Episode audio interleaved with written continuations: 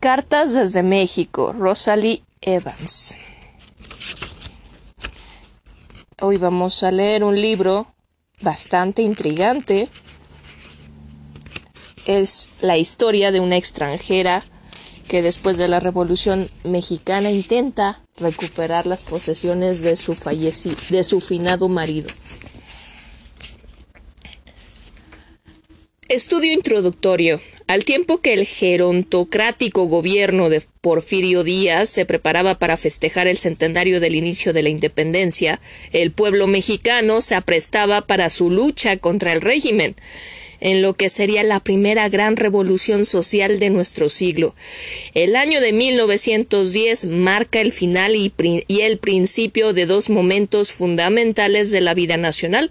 Los tiempos de un México afrancesado y aniquilosado terminan y empiezan los de un México bravo que se resiste hasta llegar a la violencia, a continuar esos compases económicos y sociales cuyas diferencias y distancias se hacían presentes día con día de manera tajante. El viejo dictador había logrado crear y recrear una imagen de paz y progreso ante los ojos de extraños. En apariencia, México había alcanzado una envidiable estabilidad, pero la realidad de, fondo distaba de ser esa.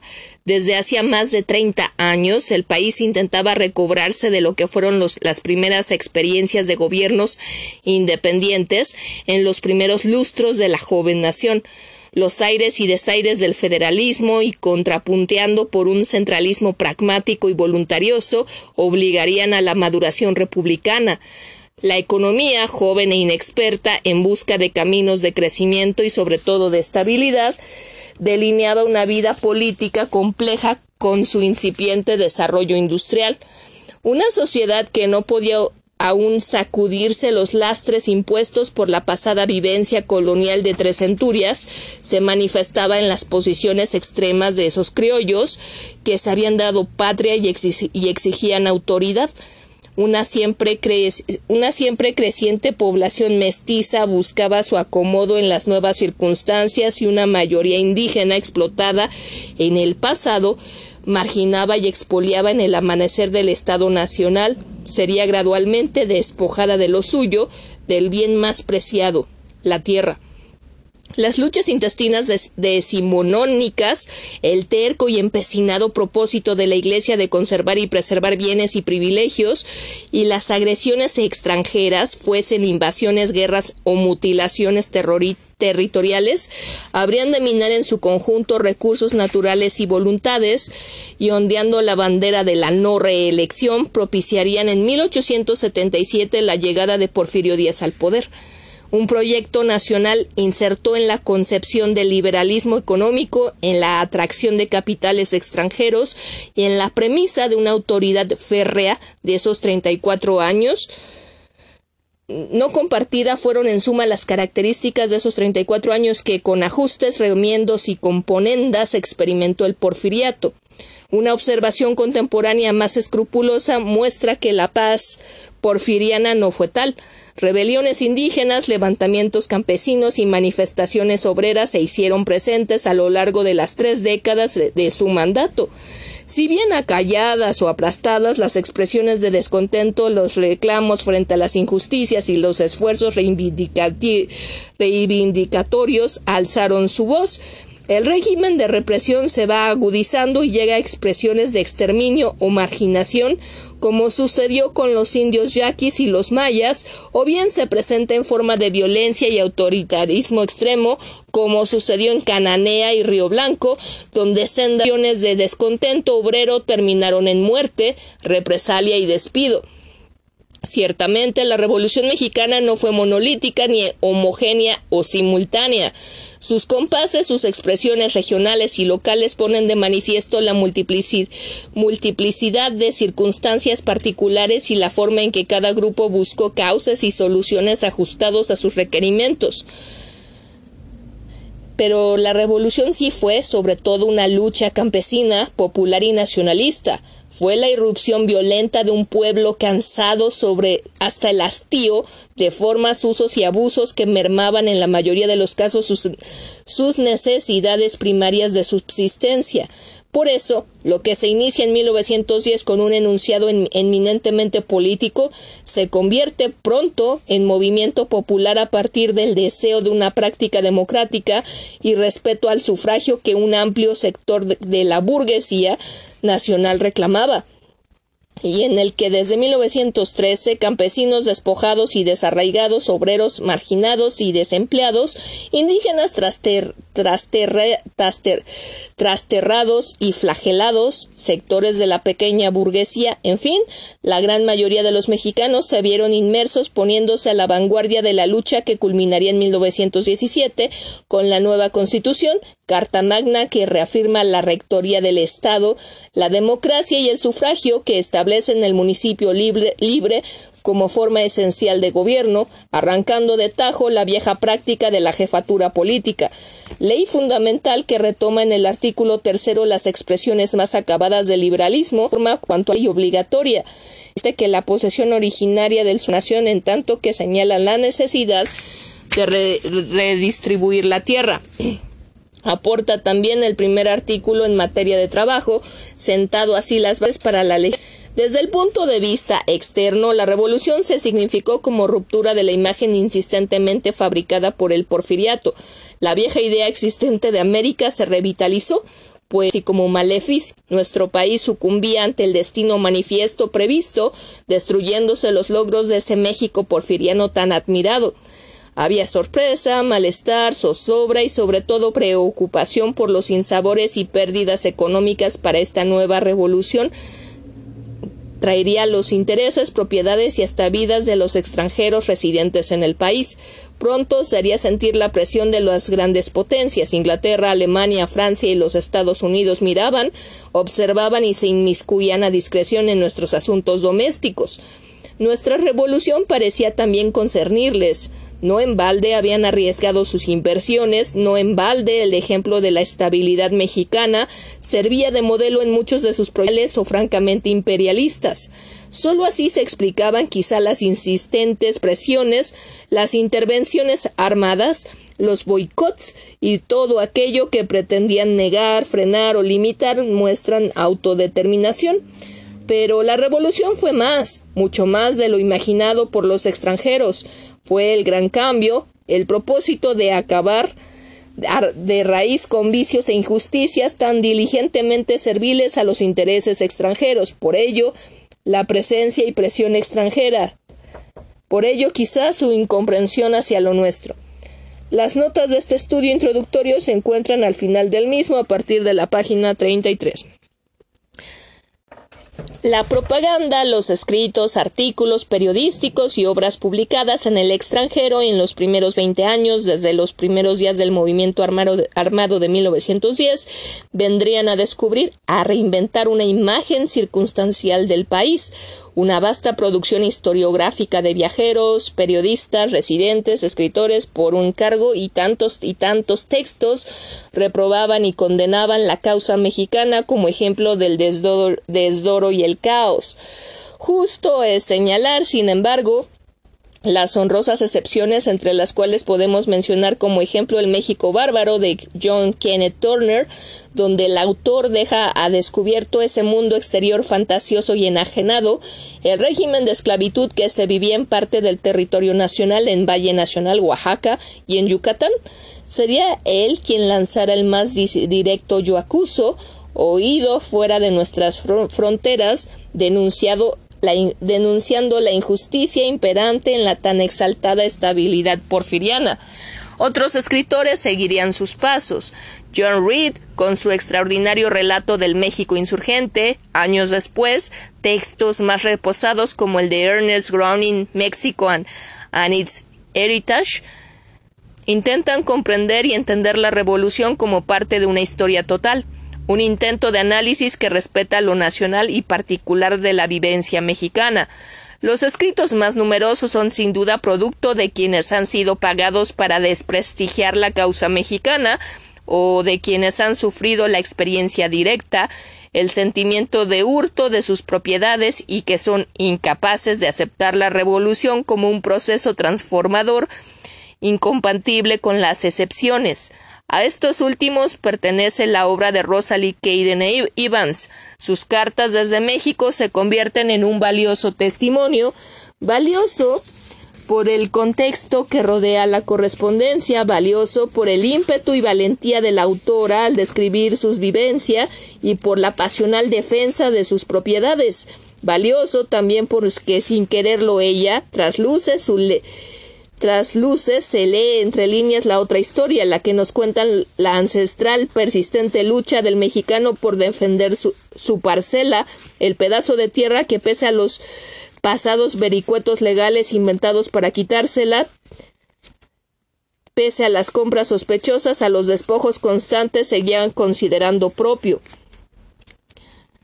La tenencia colectiva de la tierra en la etapa prehispánica, la encomienda y el surgimiento del sistema de propiedad privada desarrollado, desarrollado durante la colonia fomentado y acrecentado de manera alarmante a partir de la independencia, especialmente luego de las leyes de reforma, a finales del porfiriato parecían cerrar posibilidades de procesos ordenados y continuados, de tal suerte que el pueblo, en una especie de despertar conjunto, toma las armas y se lanza a la reconquista de lo que le corresponde.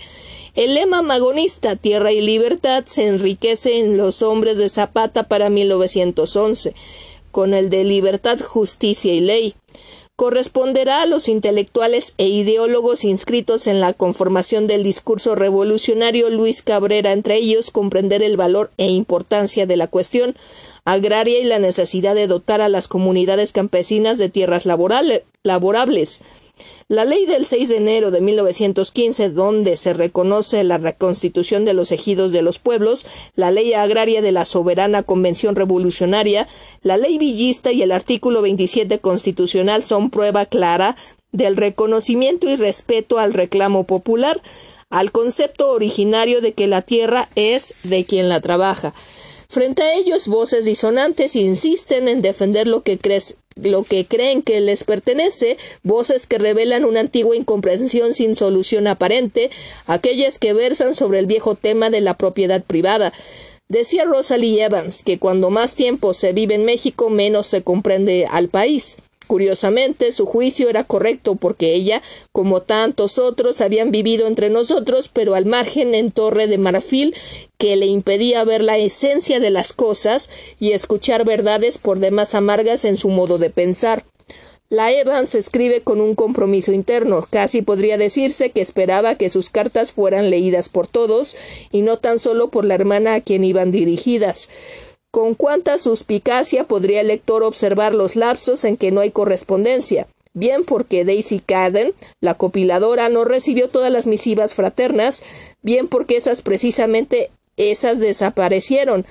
Las omisiones dan mucho que pensar cuando por otro lado se conocen los tropiezos o la suerte adversa que casualmente en esos periodos sufría la autora. Si Rosalie Evans es la protagonista que en momento en momentos asume un papel de heroína quijotesca y mártir, la hermana, como editora de esas cartas familiares, se convierte en juez y parte, dicta sentencia y condena a México. La una debió conocer las circunstancias mexicanas, no en balde vivió años en el país, desde 1896, aunque fuese con interrupciones. Habla con desparpajo de la situación nacional, de sus habitantes, de la revolución de los hombres bandidos todos, describiéndolos con un dejo de prejuicio racista, para luego condenarlos porque ella, que es culta, en la acepción más burguesa del término, se siente excepcional, honesta, superior. La otra, al dar a conocer públicamente las cartas, se hace eco de los sentimientos expresados en ellas, con un desconocimiento total del asunto, pero con una parcialidad evidente. La familia Evans, de origen inglés, conoció los mejores momentos de ese porfirismo benefactor para los extranjeros. Henry Evans había sido administrador de ferrocarriles, luego inversionista en el ramo en minas. Rosalie, nacida en los Estados Unidos de América, se casa en 1898 con el hijo, Harry Evans, quien luego de trabajar para el Banco de Londres y México decide adquirir propiedades en el estado de Puebla. Compran una vieja hacienda, la de San Pedro Coxtocan, que aún conservaba su casco original del siglo XVI, en donde desarrollaron un buen sistema de riego, al igual que gran parte de las cosechas de trigo de Puebla, las suyas estaban destinadas a la exportación. El matrimonio vivió allí hasta 1910, cuando al estallar la lucha se trasladaron a la Ciudad de México, esperando siempre que el desorden fuese temporal. Luego viajan por Europa algunos años. Una vez restablecido el orden constitucional, el señor Evans intenta regresar a México en 1917 para ocuparse en alguna cuestión que le permitiera vivir en el país y administrar sus tierras. Mas enferma y muere en noviembre de ese mismo año sin alcanzar su propósito. Es entonces cuando Rosalie Evans, atada con nostalgia y melancolía a México, donde transcurrieron sus mejores años, decide venir y quedarse. Entre 1918 y el 24 será la protagonista principal de una formidable vivencia que, narrada a su manera, recuerda los mejores pasajes de cualquier novela de aventuras. Por un lado, en el, es el esfuerzo tenaz de una mujer madura que insiste y persiste en defender sus bienes, es la singular experiencia de una extranjera que ella sola está dispuesta a luchar y a enfrentarse a todo el proceso nacional, de hecho, su lógica y su raciocinio van a contracorriente de la realidad mexicana. Y esta pequeña historia, pequeña guerra también, destaca por ser un capítulo de una gran batalla inmersa en el contexto mayor de la ininterrumpida contienda que venía librando los campesinos mexicanos por la pertenencia de la tierra. Ella defiende con sus recursos la propiedad que el marido le legó.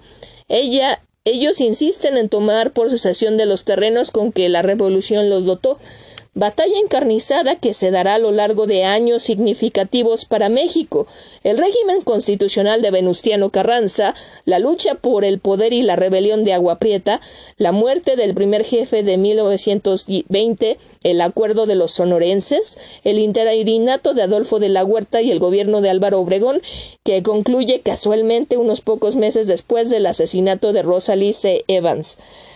Junto a estos cambios políticos se suscitan otros muchos más importantes en la economía, la sociedad, que busca reconstituirse después de la gesta armada, el pacto federal que reintegra y reincorpora a las diferentes entidades, la puesta en marcha de la reforma y el reparto agrario, la organización campesina y obrera, el asombro y azoro ante la obligación de reconstruir y modernizar, partiendo de una infraestructura eficiente. Era preciso educar, imbuir en un sentido nacionalista una gran masa de analfabetos y especialmente buscar el reconocimiento de los demás países.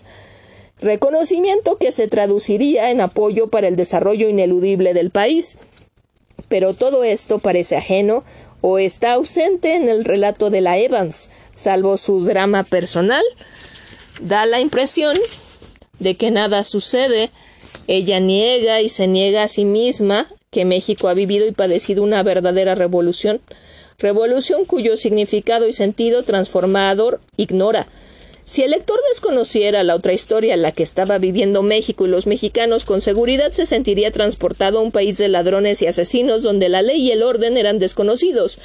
En algunos momentos, la furia de la autora y quizás su impotencia la llevan a esgrimir juicios de una severidad aterradora, como el de que somos una raza con cerebros de mono, de indios sucios, negros, insolentes, agresivos, no baja a los mexicanos. Es claro que considera que muertes como las de Zapata, Carranza o Villa carecen de importancia. El suyo es el testimonio de una conciencia individual que se opone al gran vuelco, que, defiende su propiedad privada y aboga por lo, por lo tanto en pro de sus intereses en contra del nuevo rumbo y ritmo de México. Su vida transcurre en un escenario artificial y teatral, distante de los acontecimientos nacionales, defiende sus tierras, sus cosechas, habla de su propiedad, de sus propiedades e incluso de sus indios. Los gobiernos emanados de la revolución no le merecen respeto alguno y siguiendo los aires del momento los condena como bolcheviques. Se siente la retadora de los sucesivos presidentes cuya lógica y alcances no puede entender. Es pues comprensible que el acuerdo y la solución entre los agraristas y esta mujer en relación con la tenencia de la tierra no, no tuviera cabida, menos aún solución. Cabe mencionar que norteamericana de nacimiento al casarse asume la nacionalidad inglesa, misma que decide conservar al enviudar. Era un cambio conveniente, pues desde 1904 México se había comprometido con Gran Bretaña a respetar los derechos de sus nacionales y a no confiscar propiedades legalmente adquiridas. Sin embargo, las condiciones luego de la revolución serían otras. Coincidiendo con la caída de Huerta en 1914, el embajador Lionel Carden fue llamado a su país. Desde entonces, la embajada oficial como funcionarios de menor rango, situación ambigua que se sostuvo hasta 1925. Por otro lado, las relaciones diplomáticas con Estados Unidos no restablecerían formalmente sino hasta mediados del 1923, en que al final reconocieron el gobierno de Obregón, luego de los acuerdos de Bucareli.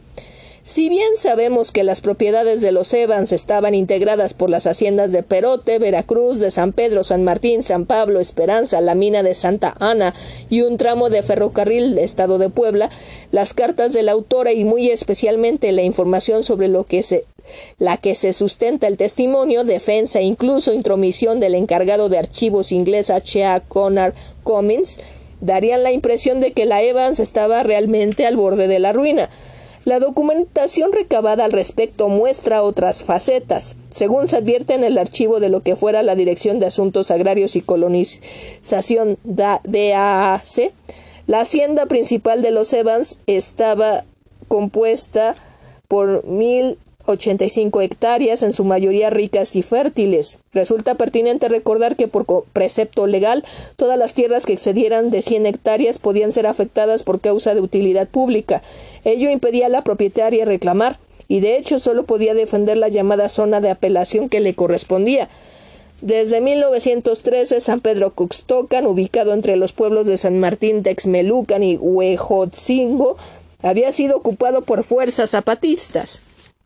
La hacienda había sido prácticamente abandonada por sus propietarios en 1910. El 16 de junio de 1916, Domingo Arenas dotó como parte del proceso revolucionario de tierras a San Jerónimo Tianguismanalco, afectando la propiedad de los Evans. Casi de inmediato se solicitó que dicha dotación de tierras fuera definitiva y no provisional. El 2 de abril de 1917, el presidente del Comité Agrario Felipe Monge pidió la restitución de ejidos, argumentando que el pueblo requería la cantidad necesaria de tierras que basten a las necesidades del pueblo. Hay que advertir que en el mismo abril tanto el gobierno de Puebla como la Comisión Local Agraria ordenaron al pueblo demostrar la propiedad de las tierras que se les habían enajenado. Sin embargo, según consta en el expediente, los vecinos de este pueblo no pudieron comprobar que hubieran sido despojados de tierras que nunca han poseído, y la dotación de ejidos solicitada por ellos es sin precedente, ya que poseen terrenos bastantes para las necesidades del pueblo. Era imposible que la norteamericana entendiera el concepto de restitución de tierras y menos aún el derecho soberano que México como nación asume para derogar o modificar sus leyes, las cuales deben ser acatadas por nacionales y extranjeros sin que éstos puedan solicitar la influencia o injerencia de sus gobiernos. Para 1918 el gobierno federal había obligado a los zapatistas a replegarse y su lucha era ahora de guerrilla, si bien el ejército libertador del sur estaba debilitado ideológica y materialmente, estaba el proceso de descomposición. Era menester que las autoridades locales y regionales, así como las nacionales, dieran cumplimiento a los preceptos constitucionales en materia agraria Ello explica que en, junio de 1918 la señora Evans recibiera órdenes del Ejecutivo Federal de entregar las tierras sin previa indemnización a los indígenas del lugar que desde el año anterior habían estado solicitando la dotación de ejidos a la que tenían derecho. La propietaria se opuso y fue atacada por los agraristas quienes ya no esperaban el fallo ejecutorio. Sin embargo, Carranza actuaba como un cautela ante el caso Evans, en parte tal vez por evitar un enfrentamiento e, o incidente internacional. En parte también, hay que admitirlo, porque no era ni fue un agrarista convencido. En junio, de 1919 pidió a Rosalie Evans que probara sus derechos sobre Pedro Coxtocan, así como que explicara las razones por las cuales sus tierras no debían pasar a manos de los campesinos.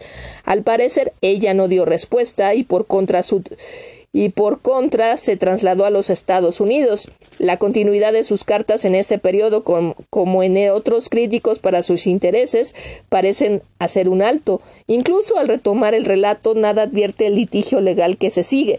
Es más, cuando Carranza, en plena rebelión de la huertista, decide abandonar la Ciudad de México, mayo de 1920, la Evans, con gran ligereza, comenta que salió huyendo, pero que difícilmente podría escapar a los cuatro años de robos y asesinatos.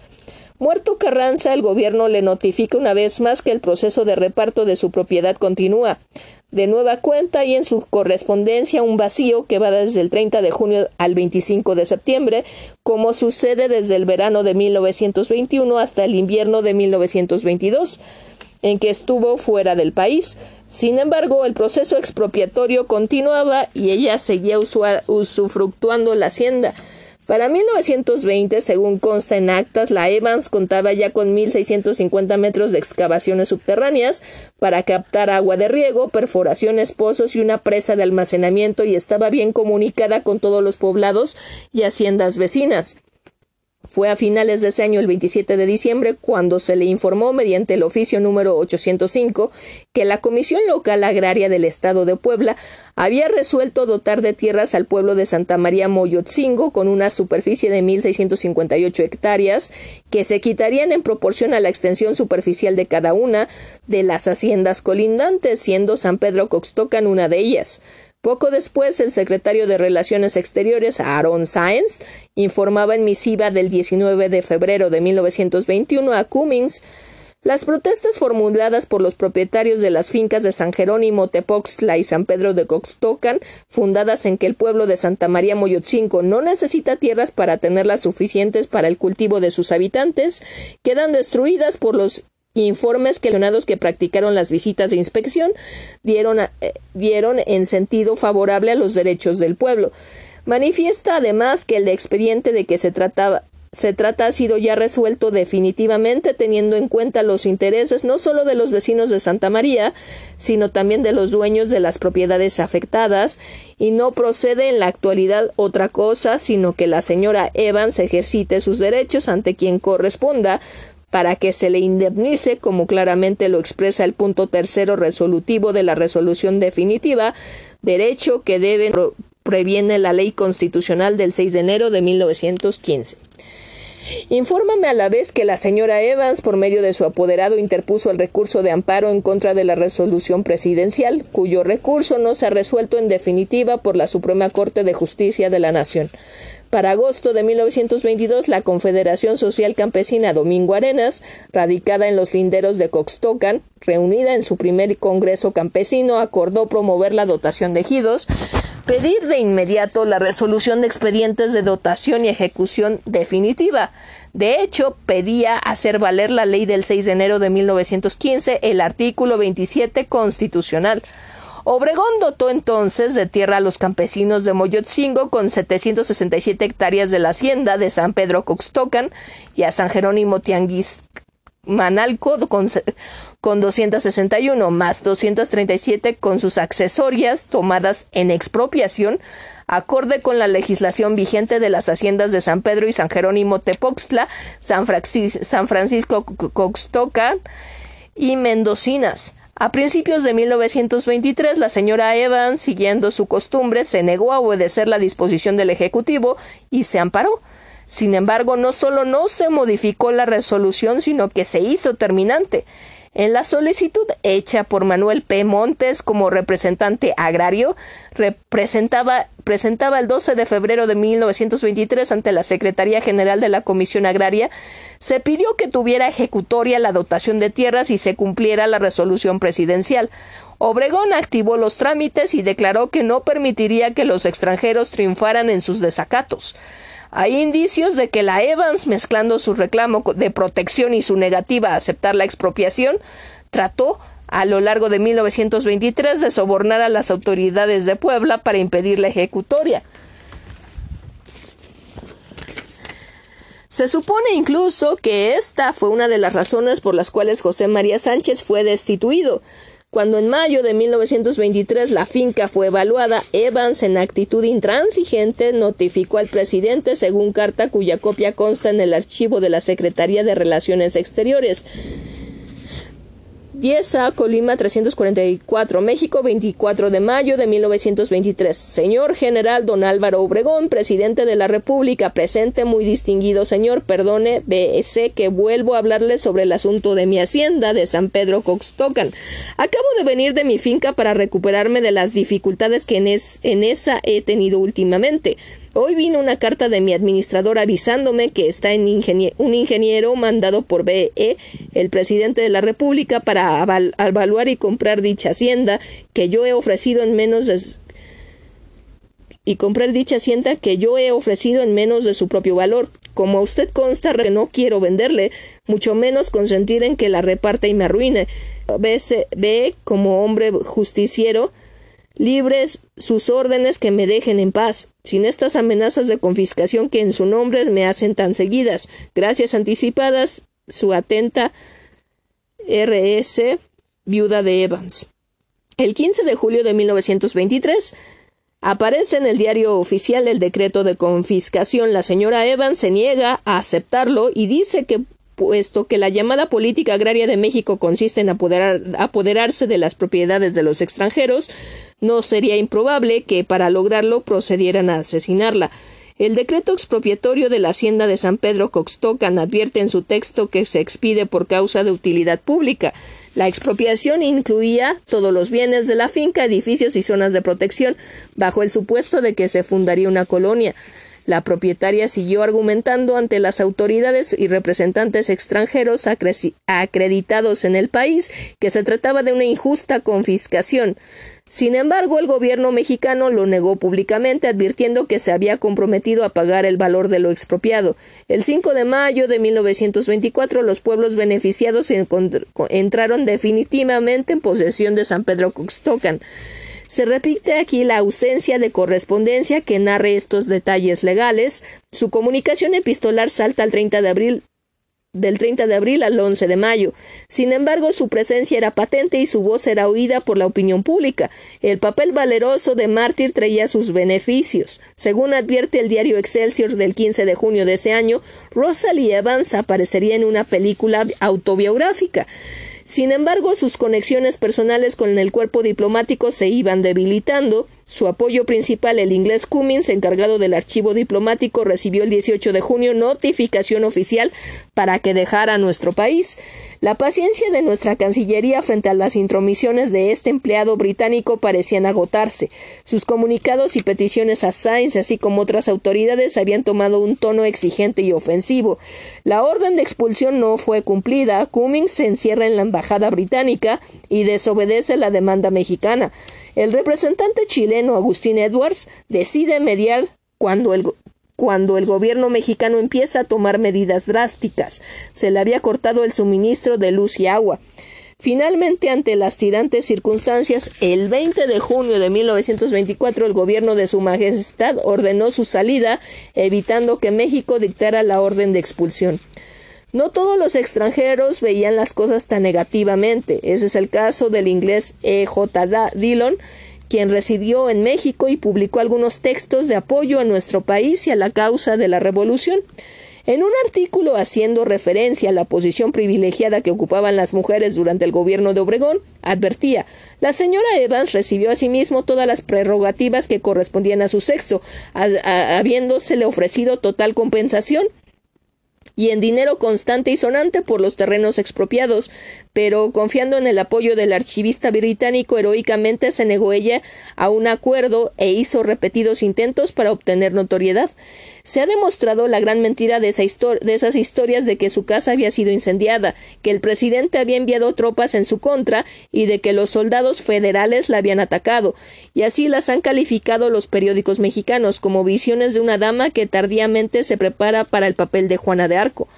Dillon no solo era crítico de las posturas de la Evans y de Cummins, sino también de la política inglesa hacia México, revelando lo poco que sabían del país, los pocos esfuerzos que hacían por aprender pese a sus enormes y crecientes intereses británicos en territorio mexicano. Por eso le irritaba sobremanera que el ministro de Relaciones Extranjeras, Lord Curzon, se hubiera prestado a actuar en, en esa ópera bufa que era el asunto Evans. En la misma época, Aaron Sainz comunicó al encargado de negocios de los Estados Unidos que, en vista de las circunstancias peculiares que rodeaban el caso de la señora Evans, ofreció a dicha dama el indemnizar en efectivo el valor de su propiedad y a este efecto, de acuerdo con la legislación mexicana, inició la expropiación mediante un decreto declarando de utilidad pública dicha propiedad. Como la señora Evans continuó ofreciendo resistencia a todo arreglo, negándose a reconocer el decreto de expropiación, el gobierno mexicano, en atención a las circunstancias especiales inherentes a un asunto en que intervenía una señora, suspendió la ejecución del decreto esperando una circunstancia favorable que permitiera terminar el juicio de expropiación iniciado. Aaron Sainz aprovecha esta oportunidad para renovar al señor H.F. Arthur Schoenfeld las seguridades de su muy atenta consideración. México, 4 de septiembre de 1924. El largo litigio para las tierras que luego por decreto se otorgaron a los campesinos de las poblaciones vecinas, muchos de ellos trabajadores de la hacienda de la señora Evans, no impidió que durante esos complicados seis años las tierras fueran cultivadas y sus productos vendidos. En ocasiones la producción total correspondía a la norteamericana, en otras fue a medias con los trabajadores.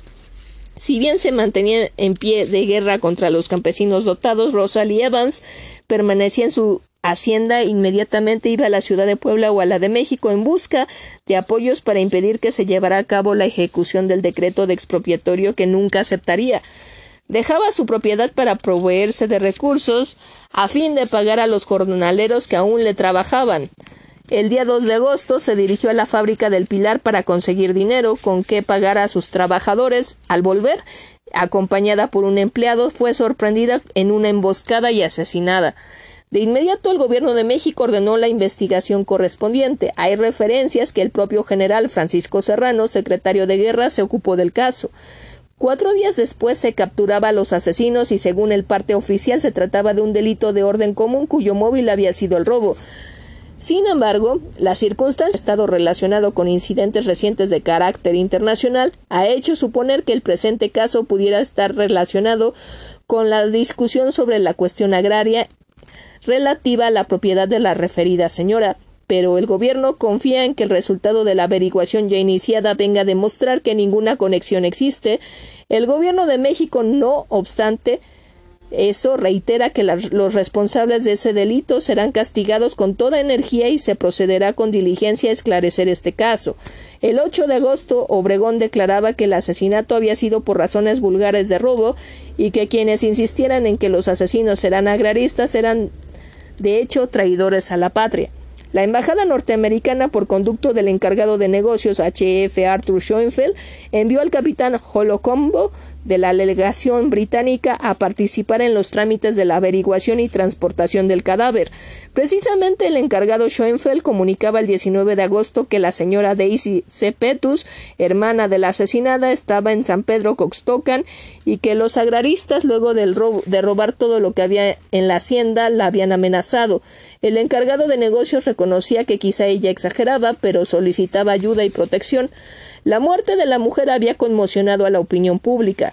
Los periódicos nacionales y extranjeros resaltaban el hecho. Llovieron los ataques sobre México, otra vez se, le se tachaba a nuestro país de ser territorio de barbarie y salvajismo, aunando la acusación comunista. Pero hay que reconocer que también norteamericanos e incluso empezaron a aparecer notas en los periódicos de los Estados Unidos que alababan la rapidez con que se había resuelto el caso.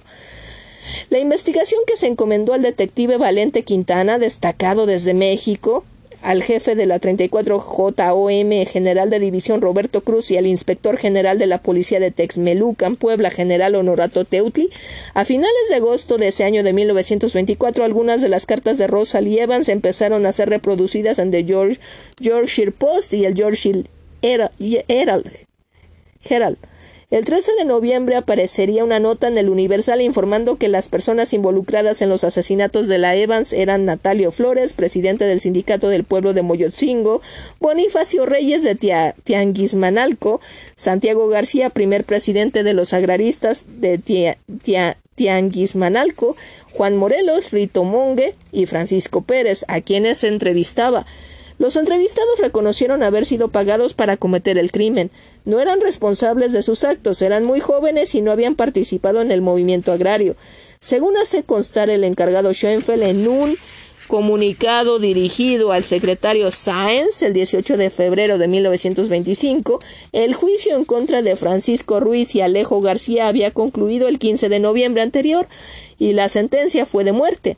Se tenía conocimiento de que la defensa solicitó una apelación elevada ante los tribunales superiores, pedía al representante norteamericano cualquier noticia sobre la perspectiva de que se llevara a cabo la ejecución de la sentencia en un futuro próximo.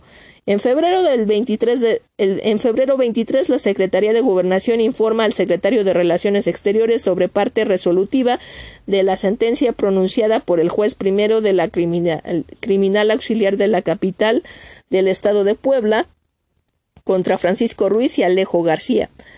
Primera, Alejo García de los Generales y consta en este proceso es criminalmente responsable como coautor del delito de robo con violencia en camino público de que lo acusa el sea agente del Ministerio Público, digo, de distrito perpetrado en bienes de la señora Rosalie Emma Cadem, viuda de Evans, consistiendo la violencia en el homicidio de la misma señora y con en las lesiones que sufrió Juan Strataus, los cuales hechos se verificaron la tarde del día 2 del mes de agosto del corriente año en un lugar del camino que conduce a la cabecera del municipio de San Martín Texmelucan, a la hacienda de San Pedro Coxtocan, de la jurisdicción del mismo municipio. Segunda, por el delito que alude la proposición anterior, se impone a Alejo García la pena de muerte, la que se ejecutará con las formalidades de la ley si esta sentencia causare ejecutoria. Tercera, Francisco Ruiz de los generales que consta en este proceso es criminalmente responsable como coautor del delito de robo con violencia en camino público de que le acusa el ciudadano agente del distrito perpetrado en bienes de la señora Rosalía Emma Cadden, viuda de Evans, consistiendo la violencia en el homicidio de la señora ya citada y en las lesiones que sufrió el señor Juan Strataus, los cuales hechos se verificaron el día 2 de agosto del corriente año en un lugar del camino que conduce de la cabecera del municipio de San Martín Texmelucan a la hacienda de San Pedro Coxtocan de la jurisdicción del mismo municipio. Cuarta, se impone al mencionado Francisco Ruiz por el delito a que alude la proposición próxima anterior a la pena de muerte, la que se ejecutará con las formalidades de la ley si esta sentencia causare ejecutoria. Quinta, queda abierto este proceso en contra de Francisco Pérez que se encuentra sustraído a la acción de la justicia y que aparece como presunto coautor del delito de que trata esta sentencia. Sexta, notifíquese al sea agente del Ministerio Público los procesados Alejo García y Francisco Ruiz y a sus defensores haciéndose las anotaciones respectivas en los libros del gobierno de este juzgado y si quedare firme esta sentencia, expídanse las ejecutorias respectivas, dejando a los reos a disposición del jefe del Ejecutivo del Estado en el lugar en que se encuentran. Así lo resolvió el licenciado Miguel Muñoz Gamboa, juez primero de la criminal auxiliar de esta capital ante mí. Doy fe, Miguel Muñoz C., Porfirio Acorro, rúbricas. Refiriéndose al fallo, Schoenfeld insistía en que el gobernador del estado de Puebla había expedido un decreto declarando que la elección de magistrados en Puebla, verificada en junio de 1924, había sido ilegal y en consecuencia los actos llevados a cabo en su carácter de magistrado se consideraban sin validez. Se tiene entendido además que se han revalidado los actos civiles de estos magistrados por medio de un decreto que no, que no pero, pero no sus actos en el ramo criminal. En este último caso puede suceder que el procedimiento de apelación en el juicio de las personas convictas del asesinato de la señora Evans resulte nulo y de ningún valor. La Secretaría de Gobernación informaba el 27 de julio que el gobernador de Puebla había comunicado como respuesta oficio de usted número 8856 de fecha del 19 de junio de último, en que se sirve insertar el que le dirigió la Secretaría de Relaciones Exteriores pidiendo informes sobre los puntos que la Embajada de los Estados Unidos sometió a la consideración de la propia Secretaría respecto al caso del asesinato de la señora Rosalía M.C., viuda de Evans, tengo la honra de informarle que, conforme al decreto del 22 de enero del presente año, del que me permito acompañar un ejemplar, no solo fueron revalidados todos los actos del orden civil y mercantil del Tribunal Superior de Justicia del Estado, correspondientes al periodo comprendido del 5 de junio de 1924 al 19 del citado mes de enero, sino también los del ramo penal, aunque condicionalmente, según puede verse por el artículo quinto del propio decreto, y dado que en el caso del proceso por el asesinato de la señora viuda de Evans no se promovió nulidad ninguno de los interesados, son válidos todos los relativos al proceso. Para los primeros meses de 1926, Daisy Caden Petus había ya logrado la impresión de la correspondencia de su hermana, que con el pie de imprenta de, The Bob Merrill Company Publishers aparecería en Indianápolis con el título de Rosalie Evans Letters from Mexico. Ciertamente era una, interesante composición epistolar arreglada, pensada y estructurada para significarse como una clara acusación hacia México y su revolución.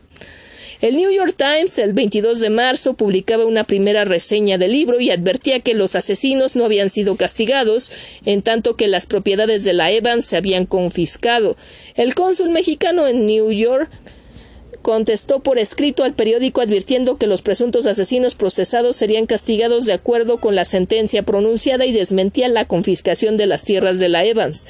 Al final del libro aparece una nota de Petus en la que achaca el asesinato de su hermana a su empecinamiento de nunca darse por vencida informa que el 22 de agosto de 1924 se había reunido la Junta Agraria Local para juntar dinero y pagar el amparo, y reitera su convencimiento de que a los asesinos se les había prometido una sentencia leve y eventual libertad cuando se acallara el asesinato.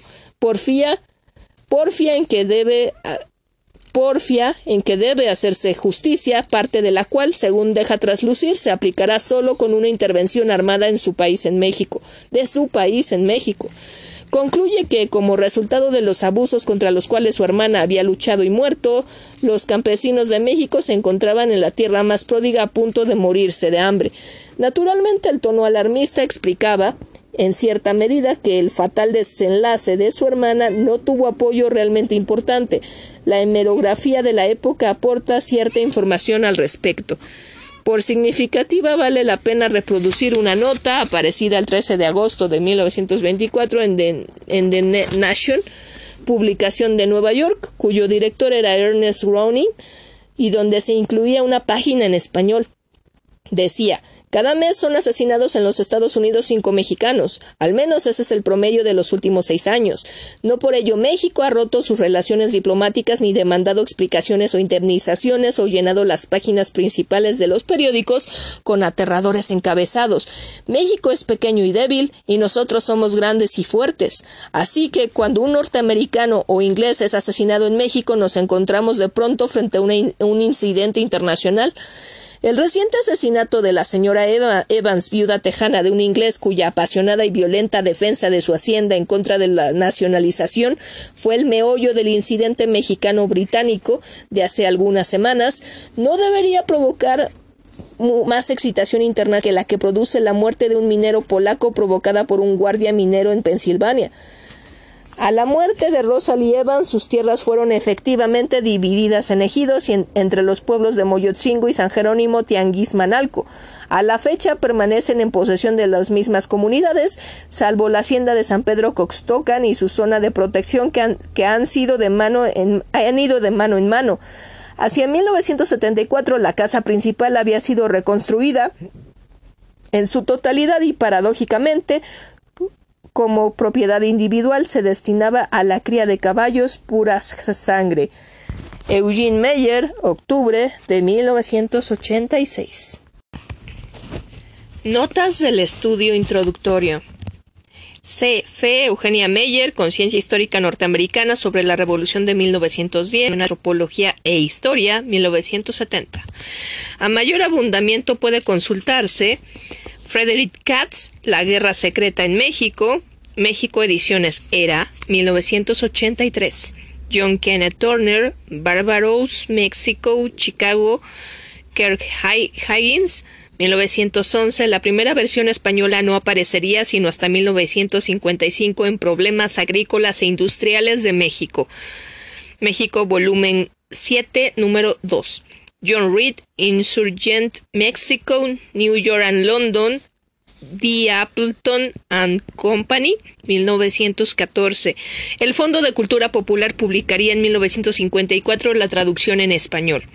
Ernest Groening, Mexico and Its Heritage, New York, Appleton Century Crafts, Incorporate, 1928.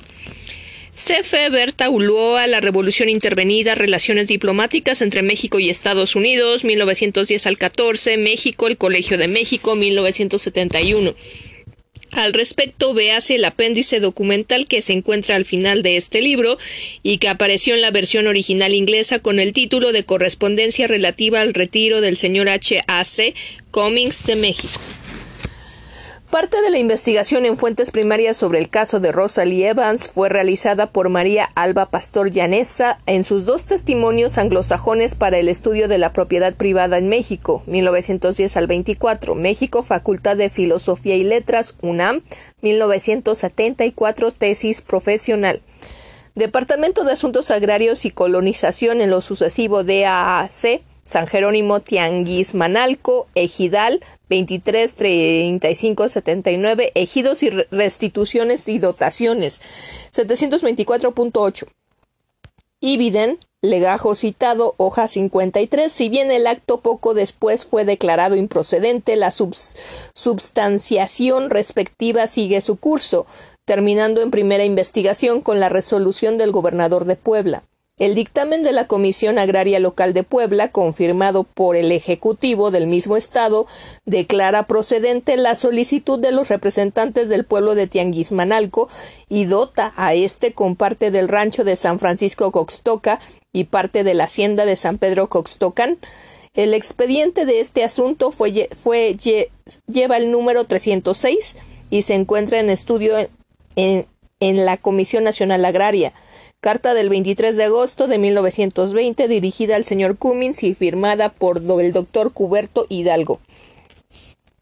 Para un análisis detallado puede consultarse Luis Cabrera, La herencia de Carranza, en obras completas, obra política, Eugenia Meyer, editora México, ediciones Oasis, 1975, volumen 3, página de la 441 a la 538.